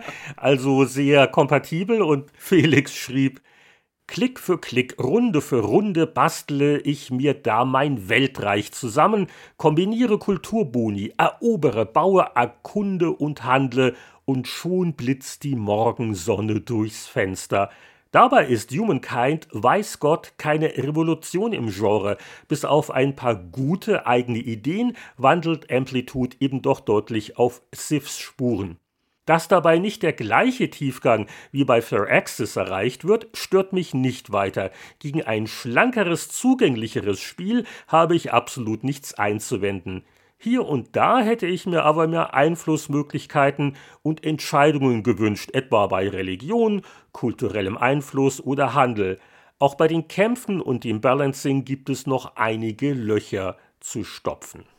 Ja, ich, ich gebe ja gerne meinen Senf zu Kollegenmeinung noch dazu, aber alles, was wir jetzt gehört haben, kann ich absolut nachvollziehen. Ein, ein, zugängliches Spiel, Humankind, ja, vielleicht relativ, aber es ist doch Verbesserung. Du, Heinrich, manchmal, wenn alle in die falsche Richtung fahren und man sich so richtig aufregt auf der Autobahn, liegt es auch an einem selbst. Aber das, das, das habe ich jetzt nur so gesagt. So, was haben wir denn hier noch für äh, zwielichtige Medien? Gamersglobal.de, was haben die denn für Tester? Ja, vor allem, was haben die getestet, gell? Die haben nämlich auch 80 gegeben, 8 von 10. So, ich äh, lese einfach mal meine Meinung zum Spiel vor äh, aus dem Test auf gamersglobal.de. Und zwar habe ich geschrieben, Humankind macht vieles anders und manches besser als das große Vorbild Civilization, trifft aber genau dessen legendäres Spielgefühl. Die nur noch eine Runde Sucht hat mich sofort wieder im Griff. Die Kämpfe zum Beispiel gefallen mir besser als im Original. Weil das Terrain großen Einfluss auf Angriffs- und Verteidigungswerte hat, muss ich schon vor Gefechtsbeginn präzise planen, wann und wo ich zuschlage und in der Schlacht jeden Vorteil nutzen, weil der Computergeneral das auch tut. Überhaupt agieren die KI-Gegner kompetenter und nachvollziehbarer als bei Civilization. Es gibt natürlich einen zweiten Meinungskasten, den hat wahrscheinlich der Praktikant geschrieben, oder? Wo, wobei ich da Rüdiger auch jetzt noch zustimmen möchte. Also es ist wirklich so, dass es manchmal einen Unterschied macht, von welcher Richtung aus du eine Stadt angreifst, weil aus der falschen landest du zum Beispiel im Nadelöhr, also weißt du, so zwischen zwei Gebirgen, dann hast du nur ein Feld, um eigentlich zur Stadt vorzustoßen und dann kommst du eigentlich gar nicht durch und so. Also das ist wirklich klasse. Ja, äh, der Praktikant Langer schrieb auch noch, Humankind ist alles andere als perfekt und wirkt an einigen Stellen nicht ganz zu Ende gedacht. Aber es macht bereits jetzt sehr viel Spaß, spielt sich flott und sieht auch noch schön aus. Civ 6 ist ein anderes Komplexitätskaliber, artet aber in Arbeit aus. Das leichtgewichtigere Humankind macht mir mehr Spaß. Na, mal gucken, ob ich da nicht doch noch mal ein bisschen Zeit mehr rein investiere. Also, das war jetzt doch hier quasi so ganz Deutschland äh, hat eine andere Meinung als ich.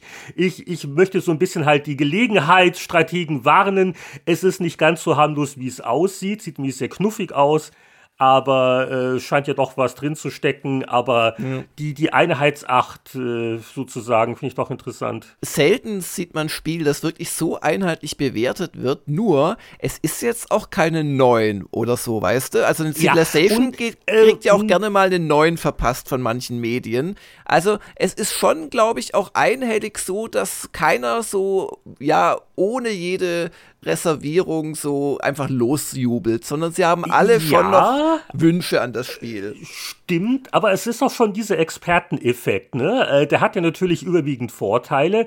Das wird halt nur von Leuten getestet, die sehr genreaffin sind, sich da auch schon sehr gut auskennen. Also wenn wir jetzt hier noch bei Powerplay werden, also ich, ich hätte versucht, wirklich den zweiten Meinungskasten zu schreiben, mit ein paar Spielstunden mehr. Äh, und, und um da einfach mal so das, das geht zu Gesicht vielleicht auch zu machen. Ich glaube, Humankind ist ein Spiel, das objektiv sehr viele Vorteile hat und gerade für Profis, die ja immer wieder, ähm, ja, sagen wir mal, Checklisten abhaken, was muss ein Spiel können, ist das recht schnell klar, dass das Spiel mh, sagen wir mal, eine, mindestens eine 7 ist und maximal eine 9, aber es gibt jetzt da nicht so großartig unterschiedliche Meinungen, also nicht so äh, pro kontra wie bei äh, anderen Titeln, wo du halt Leute hast, die das Spiel hassen und andere, die es lieben. Nee, bei äh, Humankind sind sich alle relativ einig. Das ist durchweg gut. Das stößt jetzt niemand groß vom Kopf, aber es hat jetzt auch keine gigantischen Innovationen und ganz, ganz große Highlights, die das für eine bestimmte Spielergruppe halt zum besten Game aller Zeiten machen. Ja, das finde ich eine ganz gute Zusammenfassung. Ich mag halt einfach, aber wie gesagt, vielleicht sage ich in 100 Stunden was ganz anderes. Ich mag halt einfach, dass es sich doch anders spielt als Civilization, dass diese Ausbreitung einfach spannender ist aus meiner Sicht und dass ich gleichzeitig nicht so wahnsinnig viel Zeit in so, ja, Städtedistrikt-Firlefanz stecken muss, was mir eigentlich gar keinen Spaß macht. Ja, allerdings erhoffe ich mir in zukünftigen Partien, ähnlich wie du, mehr Herausforderungen, denn bis jetzt äh, bin ich bei meinen äh, durchgespielten Partien nicht wirklich gefordert worden. Ja, ganz klar. Also du musst, du musst den Schwierigkeitsgrad hochdrehen. Das ist aber auch wegen dem Anfangsexploit. Und es gibt noch eins, zwei andere, aber wir wollen jetzt nicht so ins Detail gehen. Also man kann die KI schon austricksen, so ist es nicht. Ja, nur bricht jetzt bei uns auch bald die nächste Epoche an und deswegen mit einem. Die ins Bett geh Epoche in Deutschland zumindest. möchte ich mich ganz herzlich beim Rüdiger bedanken, dass er uns heute sehr kompetent und mit ein paar lustigen Geschichten auch noch verstärkt hat. Das erste Mal und äh, ich hoffe, es wird nicht 20 Jahre oder so dauern, bis wir dich wieder im Podcast begrüßen dürfen. Sehr, sehr gerne. Vielen Dank für die Einladung. Hat wirklich Spaß gemacht. Wenn ich noch eine ganz kleine Werbung in eigener Sache loswerden darf, wir haben bei Gamers Global gerade die Entscheidung getroffen, unsere Tests wieder für alle zur Verfügung zu stellen. Das heißt, ihr könnt diesen noch Test von Rüdiger und mir auch einfach noch lesen. Allerdings genau es auch nicht undetailliert. Ja, und dann, Rüdiger, erwartet dich jetzt noch das schönste Highlight einer jeden Spieleveteranen-Epoche, quasi so die Endgame-Belohnung. Wir singen jetzt das Tschüss. Oh mein Gott. Tschüss.